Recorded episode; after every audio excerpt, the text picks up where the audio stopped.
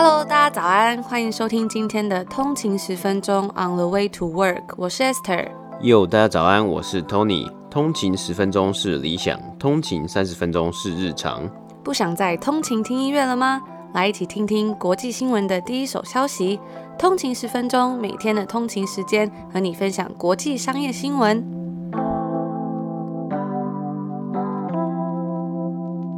大家早安！大家早安！今天又是一个新的礼拜了。今天是礼拜一。对啊，不知道大家周末有没有去哪里玩？因为现在好像已经立秋了嘛，所以天气可能有比较、嗯、比较凉一点。不知道有没有比较凉？我觉得在我们这边就是立秋之后，就是瞬间变冷。有一个真的是一个直接一个改变。对，因为其实，在温哥华大概是呃夏天可能就一两个月，然后冬天呢就是会一直下，一直下，一直下雨。大概从十月就开始下到。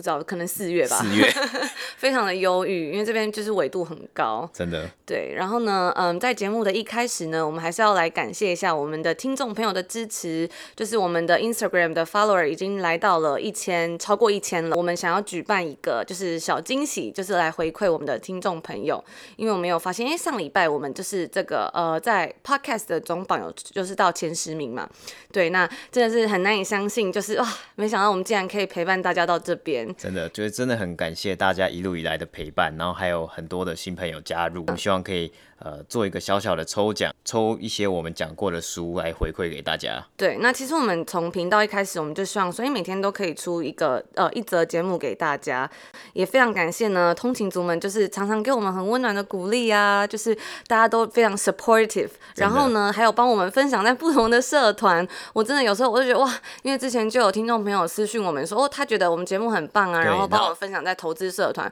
我就觉得很受宠若。真的，因为我没有在社团里面，所以我也不知道，是后来有听众朋友跟我们说，我们才有知道，这样就觉得哦，真的很感谢，然后也很感谢，就是 M 观点的 M 大，就是哎，他发现我们节目啊，然后也默默帮我们分享这样，所以我们决定呢，这一次我们要选了呃三本我们在之前的节目里面有谈到的书，然后送给大家，而且我们有选了一个精装版的版本，因为就是呃很多原文书它其实是很薄，然后它那个纸好像是再生纸还是什么，就是很轻那种，对，但是就是有一点。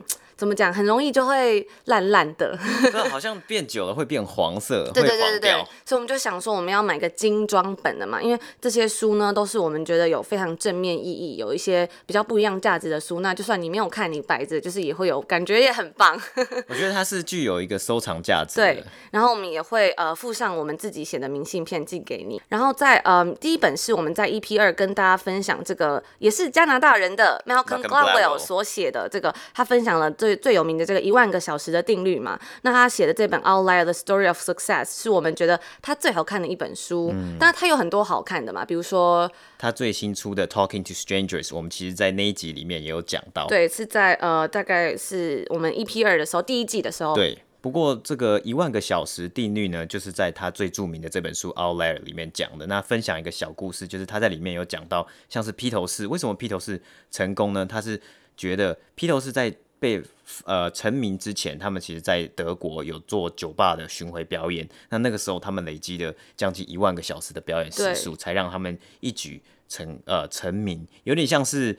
呃，台上十分钟，台下十年功的概念。嗯，第二本我们要分享的呢，就是我们在第二季的第一集，也就是还很近的这一集，分享到这个常年占据亚马逊心理学排行榜，然后嗯，提出这个成长型思维 （growth mindset） 的作家 Carol Dweck 写的这本 Mindset，那它是 The New Psychology of Success，哎，也是 Success，就是它这两本书呢，表面上看起来都蛮鸡汤，但是呢，一个是记者写的，一个是心理学家写的，所以其实它背后都是有很强的论述。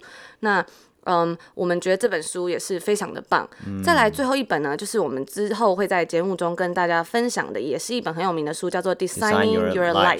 然后这两本书呢，呃，中文是叫《做自己生命的设计师》，它里面就讲到说，哎，史丹佛设计学院有一个很有名的生涯规划课程，然后是有两个教授，两个教授一起写，其实它比较像一本工具书，就它里面有一些小活动，可以让你真的自己去。真的去做 design，自己去设计，说我的未来的生涯规划，或是我的人生目标是什么东西写出来。那还有他有教你几个步骤，说你要怎么样去达到，不管是你的职涯，不管是你的呃人生，你的家庭、啊、呃、家庭，你的生活要怎么去。呃做一个规划。所以就是说，它也是一本比较实用的书。那刚好用精装本就可以一直翻这样。那我们觉得呢，这些书都有给我们一些很正面的影响。然后我们也希望，因为就是也谢谢大家的支持，然后我们也希望可以将这份影响传递下去。所以如果有兴趣的呃通勤族听众朋友们，就可以到我们的 Instagram 账号，就是我们有分享一则贴文，你可以在那边看到要怎么抽奖这样。那抽奖的时间呢，是到台湾时间的八月十六号晚上十二点，哎，十一点五十九分截止。对对对，然后就欢迎大家来抽奖啊，一起玩这样子，我们会写明信片。所以 欢迎追踪我们的 Instagram，叫做 On 的一个底线 Way to Work，我们会在上面 po 一些比较快的新闻，或是跟大家分享一些呃自己的心得。那也欢迎大家来留言给我们，跟我们聊聊天。对，我们都会尽量回复大家。那我们就开始今天的呃，要跟大家分享的两则新闻。第一则新闻，我们要跟大家讲一个，昨天我们有在 Instagram 上面，嗯，先跟大家预告的一个关于游戏产业的对表现。那因为今天其实是北美时间的礼拜天，所以股市没有开盘，那我们就没有播报三大指数的成绩。那明天再会为大家播报星期一北美时间的指数。今天我们第一则新闻是要讲的是游戏产业的营收跟获利表现。那简单来说，Q2 四五六大家都宅在家 work from home 的情况呢，这些游戏产业每一间公司都是。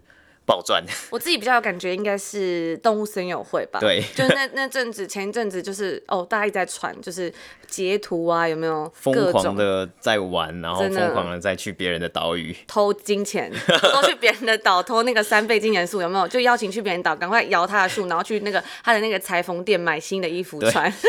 一一到人家的岛，先去找有没有三倍券的那个数。对，三倍数。好，那今天的第二则新闻，我们要分享的是。我们第二则新闻要跟大家分享一个很有趣的，就是关于一个也是呃能源的产业。那我们要分享的这个呃这个公司叫做沃旭能源。那它原本的名字叫丹能。那因为呢最近有一个呃，它在上个月七月八号的时候呢，这个沃旭能源跟台积电宣布双方要正式签署企业呃企业购售。电契约这样子，然后台积电将承购这个沃寿能源大彰化西南第二阶段，还有大彰化西北离岸风场的这个所有发电量。这样，那这间公司呢，其实也非常有趣，它将在这个八月十二号的时候发布他们第二季的财报，所以我就觉得，哎，可以来跟大家分享一下这间公司。那我们之后如果财报出来，我们也会为大家做后续的追踪报道。没错。那第一则新闻呢，我们就来讲一下游戏产业。那我们在这里呢，帮大家简单的整理各家公司的成绩。第一家呢是任天堂，当然就是动物森友会嘛。它创下了有史以来最佳的四到六月记录，打破了二零零八年 Wii 发布之后的佳绩。那还记得就蛮久以前的事情啊。不过我记得以前 Wii 发就是刚发发行的时候，大家真的都很想要，因为很酷，就是不是用像是 PS Two 或是 Xbox。的摇杆是用那种有点像体感的感觉，啊，真的很厉害那！这一次的成绩呢，是由动物森友会带来的全球风潮。任天堂的获利呢，较去年同期爆炸性成长了四百二十八 percent 百分比，倍这样对，快四百八十二，快四百二十八，四百二十八，大概快四倍。那它的获利呢，是来到了十四亿美金哦，营收也成长了一百零八个百分比，来到了三十四亿美金。哇哦！那主要动物森友会就卖了一亿万份，一亿份真的是很厉害。然后它的累积销售额呢，也来到了两亿两千份。嗯，真的很厉害。我就想到，我们昨天有发问一个问题嘛，然后就是问大家说，哎，以下哪个就是游戏不是这个暴雪旗下？就没想到，真的大家都知道，哎。就是动物森友会，可见它的知名度非常的高。对，那当然这一这一题也是蛮蛮，就是有点放水题，但 让大家玩玩玩看，点点看。就我自己没什么在玩电动，我应该也会选动物森友会。嗯嗯，我只有听过这一个。对，那我觉得有一个很好玩的现象，想跟大家分享，就是在任天堂的网站上面呢，很可爱，它有一份，它有做一份它各个主机历年来最热销的游戏的排行榜。然后你知道每一款有每一款主机啊，它总共有像是 Wii 啊、Wii U、3DS、NDS 还有 Switch，几乎哪一款游戏最热卖？动物森友会。动物森友会，那是今年而已啊，哦、是今年哦。对嗯，马里奥赛车吗？马里奥赛车是最热门，对，真的是马里奥赛车，就是在 Wii U 跟 3DS 是第一名，Wii 跟 NDS 呢，马里奥赛车也都占据了前三名，Switch 也是马里奥赛车。我就很印象深刻，是有时候就是如果要去买呃 Switch 啊或什么的话，它好像都会绑套，对，就一定会推这个，就是马里奥赛车，然后还有其他的什么大乱斗啊，或是奥德赛之类的。对，对，那马里奥赛车呢，目前累积的是第一名，对，两亿六千万份左右。那动物森友会紧追在后，就是两亿两千万份。那还有一款呢，就是任天堂的明星大乱斗，它是卖了将近两亿万两亿份啦。Wow. 所以就是成绩都非常的不相上下。那大家如果有兴趣的话，也可以去他们的官网看看。我觉得他们官网的 investor 还有 financial 的 page 是做的还蛮可爱的，因为就是、oh, 就是电动公司，对，就是一个电动公司，而且他们是属属于比较可爱啊，或是比较特别，就马里欧那个风格很鲜鲜鲜明啊。嗯。好，那 Switch 跟 Switch Lite 的销售呢，也来到了五百七十万台，较去年同期成长了一百六十六个百分比。根据他们的财报报告啊，就是早前因为疫情原料短缺，然后有造成 Switch 主机大缺货的情况，那个时候稍稍涨价这样。对对对，然后但是这个主机缺货的情况呢，也到就是后期到最近呃情况有逐渐的好转，那就开始继续在卖了嘛，因为。任天堂看到它整个主机大缺货，一定要赶快加紧，就是它的 supply chain 赶快冲进来，我要赶快对，我要赶快趁趁着这个动力马上冲上去。那这个就是大概是任天堂这一季的表现。那它也是因为它的表现如此的突出，它的 ADR 股价呢也有上涨的情况。嗯，好，第二家公司呢，我们要讲的是 Activision Blizzard，就是暴雪。那暴雪旗下卖座游戏包括《决胜时刻》（Call of Duty）、《魔兽世界》（World of Warcraft） 还有《斗阵特工》（Overwatch）。那有一个很特别的是，其实暴雪旗下呢，它还有一家公司叫 King。那 King 呢，其实就是 Candy Crush 的开发商。Oh. 对，而且 King 就是它旗下有三个部门，一个是 Activision，然后一个是 Blizzard，然后一个是 King。这一次呢，最赚钱呢是 Activision。Activision 下面就是 Call of Duty《决胜时刻》。那它其实是一款二战，它一开始是一款二战的，就是。第一人称视角，呃，视角射击游戏，那就是我觉得在北美的人很喜欢玩这种枪战游戏，就是就他们真的很心中有很多想要就是枪战的那种欲望，对对对，就他们真的很喜欢。那这一次 Activision 这个部门，它的 Net Revenue 就是营收呢，是来到了将近快要十亿美金。那 Blizzard 呢，暴雪旗下呢有这个魔兽世界，那它的营收呢也大概是在五千万美金左右，而 Candy Crush 的开发商 King 的营收呢是五千五百万，对，所以都是它的这个成长呢，其实都还还蛮不错的，就是总总购的营收呢是突破了十九亿美金。不过在 Activision Blizzard 虽然创下佳绩的之外呢，有一个稍微小小的争议，就是他们的员工近期。在暴雪的呃这个 division 之下呢，有一群工程师，还有一群员工，他们利用 Slack，就我们之前讲过的公司的通讯软体，然后集结成一个申请书，然后要请愿说我们的 pay 我们的薪资太低了。对，就是他们有去做调查，好像暴雪的员工的这个薪资还有一些福利呢，都是在游戏产业里面各个公司里面相对来的低的。那暴雪其实也有，他们也的官方也有发出声明说，他们会严正的去看待这个议题，然后之后也会跟大家呃做一个说明。那这个算是一个比较负面的一个新闻，那这个有可能有就是有没有可能会去进而影响到暴雪之后的表现，我们就要拭目以待。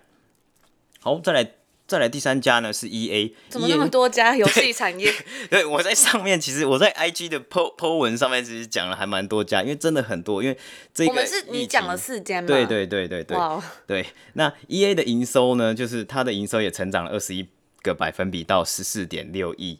那主要它的主打游戏是 FIFA Soccer，就是世界足球，啊、足球的足球，然后还有一个 NFL Madden，就是美式足球，还有它的常青游戏叫做模拟市民，应该大家都小时候有玩过，对，小时候有手机那种还很一般的智障型。对，然后就是这几个这几个常青游戏呢，都为他们的营收增添了助力啊。一个比较特别的点呢，其实 EA 在 Vancouver，在温哥华有一个非常大的 studio，就是他们有一个分公司。那这个分公司呢，甚至还有一个足球场是。真实 size 的足球场，因为它主要呢，这一间这一间分公司是主要是开发 FIFA Soccer 的，是这个足球游戏的，嗯、还有 NHL，NHL 就是 National Hockey League 的那个比赛，就是曲棍球嘛。因为大家也知道，加拿大其实的国球就是曲棍球，冰上曲棍对，球，冰上曲棍球。好，再来下一家公司，赶快讲一下。下一家公司呢是 Take Two Interactive。那 Take Two Interactive 它的最有名的公司、有名的游戏就是《侠盗猎车手》这个系列。那从自从二零一三年发表以来的这个《侠盗猎车手五》，它常年得到玩家的喜爱。截至今日啊，全球已经售出了一亿三千万份，就是。它的成绩也是非常非常的好，而且它有这个线上版本，就增加了一些玩家的互动。然后因为大家都在家里面，就疯狂在玩。那营收呢也成长了五十四个百分比，来到历史新高八亿三千万美金。最后呢，我们要讲一间没有上市的公司。那我在 po 文里面其实没有讲到，不过它最近呢也是非常的红。它的名字呢叫做 Epic Games，它就是 Fortnite 要塞英雄的开发商。那要塞英雄 Fortnite 的概念其实跟吃鸡很像，不过它最近的新闻是它刚完成了最新一轮的融资，达到了它募到了十七点八亿美金哦，它的估值来到一百七十亿美金，包括 Sony 有挹注了两亿五千万的策略投资，还有 Fidelity Investment。富达投资对注入了一些基金，像是 Fidelity Investment，它其实也有在呃 EA 放了一些钱，就投资了一些钱。那有这些比如说比较大的公司，甚至一些这种 institutional investor 的加入，我觉得对于这间 Epic Games 是一个非常好的一个新闻啊。那呃 Epic Games 呢，其实很特别，因为它的 Fortnite 其实是跟着呃有点像是它在北美创造了一个社群的风潮，大家。玩它是想要呃增进一个社群的感觉，那它也是它用 Fortnite 呢办了一个疫情下的线上演唱会，所以就是一种归属感。对对对，有一个社群感的概念。那他找谁？他找 Travis Scott。哦，对，Travis Scott 呢，他就在他的 Fortnite 上面做了一个他的巡回演唱会，很厉害。对对对，超厉害。然后他就是他在那个里面，他同时哦有。将近一千万个是观看者在收看收听他的演唱会，那那他的演唱会就是有一个他很大型的那个他的虚拟人像，然后他穿他跟 Nike 联名的 Air Jordan One。哇哦，对，是那个变形虫那个吗？不是变形虫，是那个呃倒勾勾的哦，绿色绿色白色倒勾勾那双鞋子，那双鞋子也是很疯狂，就大家很疯狂，最近很疯狂。他每出的都很疯狂，对对对对，对。那其实这个东西是很呃很特别，因为为什么他可以穿这个？就是其实 Nike。他的 Air Jordan Outfits 是其实是有跟 Fortnite 做一个合作联名，就是 Fortnite 的角色，你可以穿一些 Air Jordan 的鞋子啊，还有 Air Jordan 的衣服，好好玩哦。对，我觉得这个 marketing 其实做的还蛮厉害的。那可是很像女生呢，就是给女生穿，就是角色扮演。对，可是因为就是，但就他就就做球鞋，对对对，很厉害。对，然后那呃总结一下这几家公司，他在 Earnest Report 啊，他的电话会议上面，他其实都有提到一些重点，有三个重点，就是为为他们未来要怎么样去呃呃保持。这个能量就是去赚更多的钱，或是就是让公司成长。第一个重点，他们要触及更多的玩家，因为其实游戏产业是兵家必争之地，就是很多个 player 在里面。那你要想办法去触及到越多玩家越好。第二个是你要增加玩家的互动。那互动，比如说像是你 Fortnite 在这个 Fortnite 的平台上面用。Travis Scott 的演唱会，那就是吸引玩家来进来玩，然后进来看看演唱会。第三个呢是增加投资，就是你要发行新的游戏，或是你要并购，你要有很多的游戏对推陈出新，大家才会对你有兴趣。这三个我觉得都是蛮重要的点，就是蛮多公司都有提到这些点，说我要怎么样增进互动啊？因为呃很多公司像是 EA 的 FIFA。还有 Activision 的 Call of Duty 这些也都有线上的版本，然后他们也有都有去想说，因为疫情期间大家都待在家里，要疯狂的就是进入这些虚拟世界在玩啊，消弭自己的时间。这个后续可能还是要观察一下，因为疫情如果你慢慢的重新开经济开放了，那大家的时间在家的时间没有那么多的情况之下，你要怎么样？一个玩家就那些时间要他要他要去选择他最喜欢游戏玩嘛，他不可能每个都玩。那每一间公司到底要用什么样的策略去吸引这些玩家？那他的 marketing 就是很重要。好，最后呢，呃，第三季就是可能要注意这个经济重开的状况。那第四季呢，因为今年算是一个游戏大年啊，第四季我们会看到，在美国时间感恩节的时候呢，会发 Xbox Series X 跟 PS 五。哇哦，等于说。这个他要抢攻一个黑黑色 Black Friday，就是黑五跟圣诞佳节这种购物潮啊。我觉得这购物潮真的很多哎、欸，就是那种买不完啊，从就是感恩节开始一路，然后黑色星期五，然后就圣诞节这样。哦，九月还有一个 Back to School，嗯，就是什么都要买这样。所以，所以这个东西可能第四季应应该也会因为这两个次世代很大的主机要上市。这些游戏公司会有一些红利存在啦，所以今年一整年就是一个游戏年的概念。哇，好期待哦！对，那我们就如果后续有什么样新的新闻跟消息，我们会做后续的报道。好。那第二则新闻呢，我们就要来讲到这个沃旭能源嘛。那讲到沃旭能源之前呢，来分享一下它的名字。它是在呃二零一七年的年底的时候改名叫沃旭。那它的名字呢，原本的这个名字是一个 Danish name，就是丹麦文，嗯、叫做呃 Ørsted。那根据这个发音呢，他们公司有出了一个就是讲解说，哎，这个到底怎么念？因为它其实是一家跨国公司，但是它选择了就是改名之后呢，却改回了一个丹麦名称。他们就说，哦，这是因为呢，它这个 Ørsted 的那个第一个字是很像一个 O，然后有一一个一撇这样。他们说这个字啊，在就是 Scandinavia，他们那边就是嗯，大家看到这个字就会想到永续能源，哦，真的哦，所以他们选择了这个名字。对，那很还有另外一个，我觉得也蛮酷的是说，哎，跟很多品牌。一样啊，就是。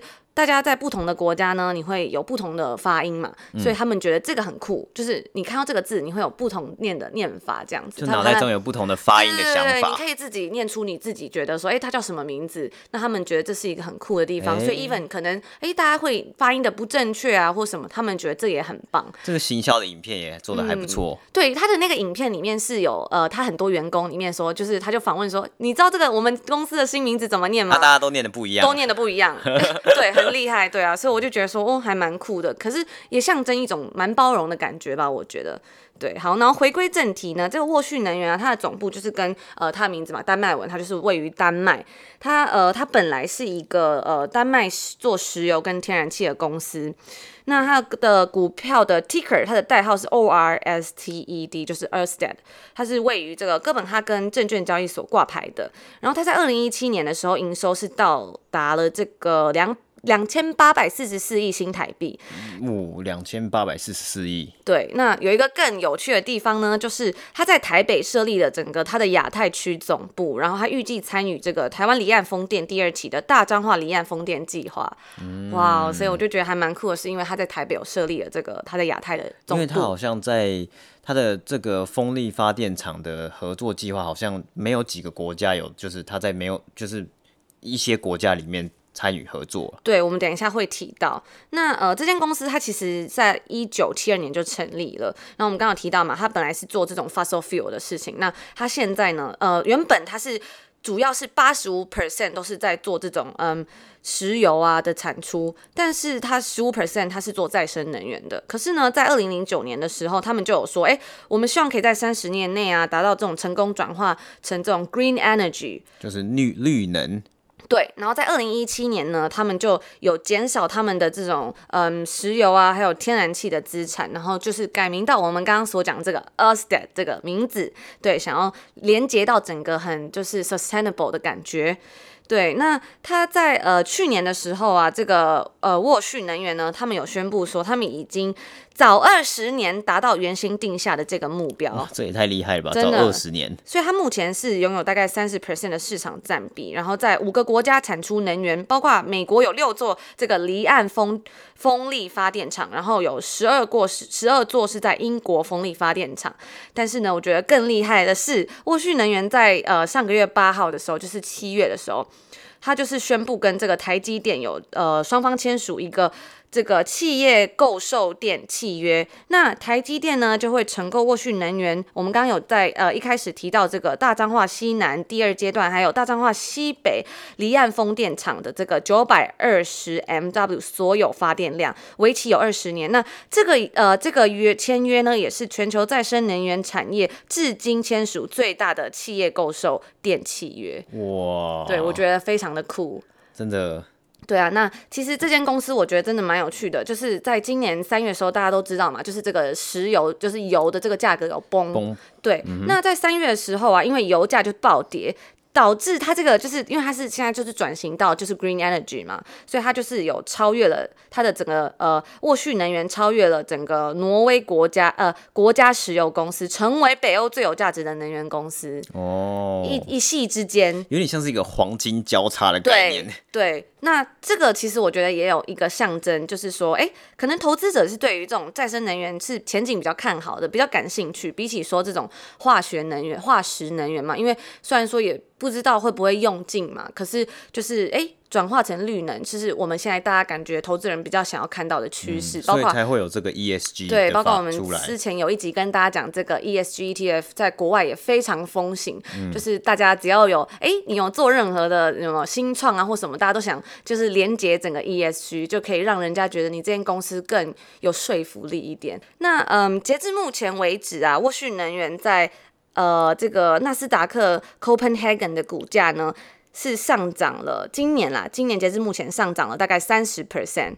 那它也有在这个美国场外交易市场的 OTC 上交易，在过去一年里，股价上涨了四十四点六 percent，从三十二点七四美金上涨到四十七点三七美金。哦，成绩还不错。对，然后呢，你就要听哦。但挪威国油的股价在今年截至目前是下跌了十八点二九 percent，所以就是像你讲的，就是它有个黄金交叉。其实在，在呃三月的时候嘛，那个挪威国油的市值是大概是在四百二十亿美元，但是这个 Ørsted 的市值是四百五十亿美元。那这是我们刚刚讲的是这个公司首次黄金交叉，就是第一次在市值上超越了挪威国油。它的呃股价呢是从二零一六年的两百二呃两百五十二克朗上涨到目前的这个。大约是九百克朗，两百多块，然后上涨到九百多块，对，大概四年啦，非常.非常的惊人。对，那我们也要补充一下，说这个 OTC 嘛，我们刚刚有讲到这个，它在美国场外交易市场，这个 OTC 是什么？就是呢，简单说一下，就是它是具呃具知有时候具知名度的大型企业，它会选择在这种正规的大型证交所上市，像是 NYSE 啊，或是纳斯达克等等。但是这类呃正规交易所挂牌的交易股票，就是我们讲的。Listing stocks，但是有些公司它没有达到这种呃大型交易所的上市标准啊，或者它有一些想要规避的法规要求，还有一些额外费用，它就会选择在这种 OTC，就是 Over the Counter Market。里面或者叫做柜台交易市场中交易他们的股票，那这些没有在正规交易所上市的股票呢，我们就叫做呃 unlisted stocks。这些股票就是在 OTC 里面流通啊，然后嗯台股好像就是叫做上柜股票。那呃沃旭能源这间公司呢，它也是一个前景非常看好的公司，因为在疫情过后，其实很多国家都会觉得说，哎，我重振经济，我是要用一种比较环保的方式了。那欧盟在七月二十一，哎，非常接近哦，就是大概上个月底的时候，他们有通过一个七百五十 billion，七百五十 billion 是多少啊？是七千五百亿。对，而且是欧元，七千五百亿欧元，不是美金，oh、是欧元，就大一点点这样子。他们有一个 rescue deal，那里面就有包含说要扩张这个绿色经济这样，那其实就可能会就是整个呃沃旭能源可能就会因此而受到注意。对，那沃旭能源它目前也是有在通过一个呃三百亿美元的投资计划，它的目标啊就是可以摆脱这个 fossil fuel，就是矿物燃料，然后成为少数几个未来可以呃做这种再生能源的专业公司之一。我觉得大家呃值得注意的有一个是说，丹麦政府它持有这个沃旭能源是五十点一 percent 的股份哦，所以相对来说也算是一个比较稳定的公司吧。因为算是有点像是政府拥有国营国营国营，对对对对。半国营这样子，对，对，所以就觉得，哎，它也是前景非常看好。其实它在二零一七年之后，我们刚刚讲到它出售了这个石油跟天然气的这个 business 之后，他们就一直把自己的形象转向这种呃 sustainable energy 嘛。那它也是为了要吸引这些，也有也有一部分是为了要吸引这种。对绿色投资感兴趣的投资者，因为其实大家有看到，哎，E 嗯 ESG 是非常最近也是非常吸引了很多投资者的注目，对。然后因为这些投资，呃，它因为它有这种环保政策，所以它也得到了很多振兴，比如说政府的帮忙啊等等的，对。那虽然我们刚刚有讲到，就是挪威国油它的呃股价是有下跌，但是挪威国油也没有放弃这个机会，他们也是想要朝着建立可再生能源的 business 迈向成为最大的风电开发商前进啦。对，那他们计划是在说，呃，在二零二二到二零二三年，从一百二十亿美元的总资本支出里面呢，他们希望可以每年在这个就是这种可再生能源的这种呃领域上面投入二十到三十亿美元。嗯，所以他们也没有放弃这个机会，就他们也要跟着来转型。对，虽然已经这个什么被人家超越了，黄金交叉口已经经过，但是他们仍然没有放弃。对对。那其实现在很多国家都有在做这种转换到绿能的补助嘛，就是这种东西呢，大家也知道，就是有这种补助就会帮助到这个沃旭能源嘛。包括其实日本跟波兰都有在，呃，他们根据这个 Barron's 这个媒体的报道呢，他说今年底呢可能都会发表这种类似的补助，就是补助这种绿能嘛。嗯、那有很多分析师也是说，哎、欸，我们就把这个公司，他们是把这个公司的股票评为买进，就是 buy，嗯，对，所以也是前景看好。那 Ørsted 目前它是有六千六百名员工，估值大大概。是在四百八十亿美金左右，对，然后他今年的获利，呃，是目标是呃达到今年获利的目标是四十九倍，他在同等这种能源公司里面呢，股价也是呃少十 percent 的 traded in 呃 discount，嗯，对，那可以 Tony 解释一下这个十 percent 的。是什么意思？就是在它的股股票的价值里面呢，它其实还算是相对来说比较便宜一点的。因为我看到有的分析师是直接定出了，就是有可能会是一千克朗的，目前是九百，对，目前是九百，也就是他们分析师就定出一千克朗的目标价，那等于说它就是还还便宜了十 percent。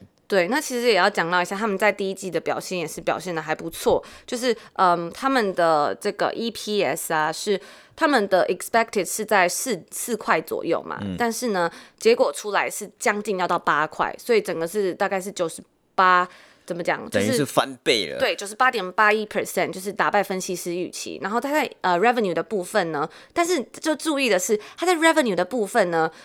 呃，原本的 expected 是十六点七 billion，就是一百六十七亿。对。然后呢，结果出来是只有十五点三八 billion，就是一百五十三、一百五十四亿左右。嗯。所以就是大概是嗯低于大概九呃八 percent。嗯哼。对，所以就是说，哎。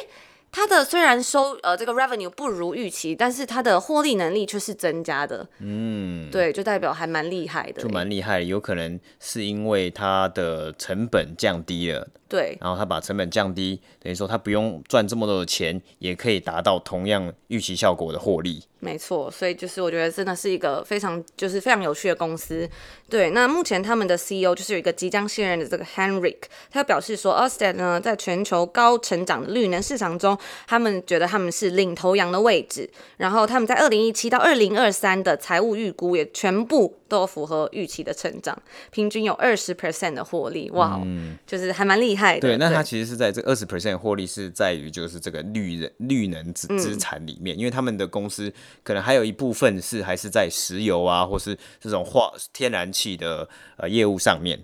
表现非常好了。对，但绿能就是表现很好。真的，那沃旭能源就是 Ørsted 这间公司，它有一个很健全的 balance sheet，包括它呃公司里面有三十 billion 克朗现金，就是大概是三百亿克朗左右嘛。嗯。然后他们早。就跟很多的已开发国呃已开发市场还有大型公司签了这个定价合约 （fixed price），合约时间最长是到二零四零年，就是大概二十年之后左右。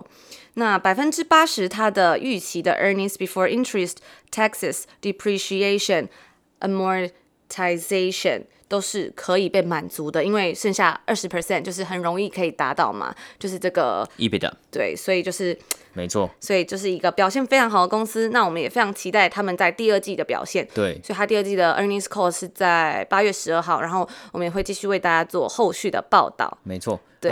其实就是因为他跟这些大的，像是大的公司，我们刚刚其实有讲到，他跟台积电有签一个合约嘛，然后还有像是他跟一些已开发的市场、已开发的国家，是直接来做一个 fixed price 的合约。那这个东西是完全可以满足他的 expectation，就是他的 earnings expectation。那我们看到，其实因为疫情影响啊，有很多的公司甚至是直接撤掉了他们的 earnings outlook，像是 Uber，他就直接不讲，就说哦，因为疫情。影响太可能浮动太大了，我们就不要做这个预期了。但是今天我们强调游戏产业呢，其实蛮多家都有做预期的，因为他们就是很有自信，对，有点乘胜追击的概念，就是他们知道说这个 momentum 这个动力应该还是会持续，所以他们像是 Activision Blizzard 也有给出他们的呃 earnings outlook。对，所以就是觉得，哎，之后这个这个就觉得这议题还蛮有兴蛮有趣的。那我们之后就会也会继续为大家做报道，如果大家真的还有兴趣的话。对，包括这个绿能啊，还有 ESG 等等的。对，那如果大家喜欢我们今天的内容呢，就是可以在我们的 Apple Podcast 给我们一点鼓励，或者是追踪我们的 Instagram 账号留言给我们，或是跟我们说你想听什么样的东西哦。还有别忘了，就是我们还有在进行我们的抽奖活动。对，就是我觉得这三本书真的都是非常好的书，对，而且也是帮助我们人生非常多的。嗯、对，就是它真的不是鸡汤啦。对，就是我觉得有时候看这种书就是这样，就是你一开始看的时候，你可能觉得没什么感觉，但是它可能就在你心中埋下了一个种子。当你在嗯做很多决定的时候，这些就是就会像一个明灯出来指引你。就是 mindset 嘛，就是他会给你一些 mindset。这样讲讲好像又变成鸡汤了。没有，真的没有。对，对，但是就是对啊，就是希望可以，我们就是希望可以把这个正面的影响继续传递下去，因为我们觉得这一路上就是我们做 podcast 呢，也是希望自己可以成长，跟着我们。的听众朋友一起成长，一起学习，对啊，然后也很意外得到了很棒的回馈。我们觉得，哎，这是一个很正向的循环，我们想要继续做下去。嗯哼，对。然后就是希望大家在礼拜一就是有一个很好的一天，然后有一个愉快的一周。然后我们就是明天见喽！明天见，记得参加我们的抽奖活动。嗯，好，拜拜。拜拜。